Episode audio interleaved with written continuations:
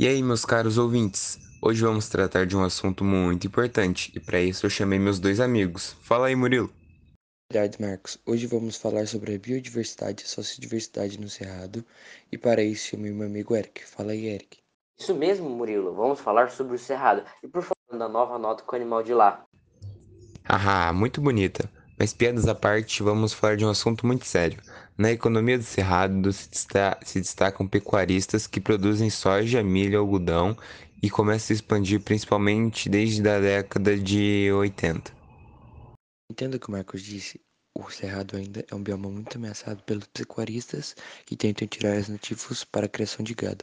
Afinal, muitas populações sobrevivem de recursos naturais. Incluindo as etnias indígenas, os ribeirinhos, as babuceiras, comunidades quilombas que, juntas, fazem parte do patrimônio histórico e cultural brasileiro e detêm um conhecimento tradicional sobre biodiversidade.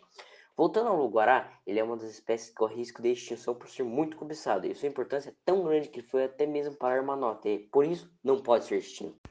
Porém, ainda temos muitas pessoas boas que fazem ONGs para proteger os nativos e a biodiversidade.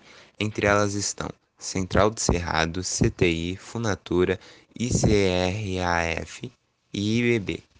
ONGs têm o trabalho de proteger e preservar o nosso cerrado brasileiro.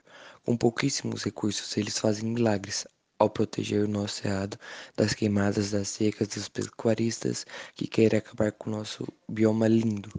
Se você puder ajudar, entre no site das ONGs para ajudar a manter esse projeto tão lindo. Se você quiser ajudar agora mesmo, entre no site www.savecerrado.org para fazer sua doação ou entender mais sobre o projeto.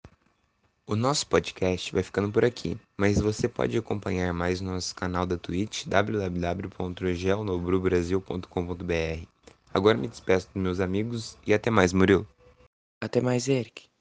Mas galerinha, até o próximo programa.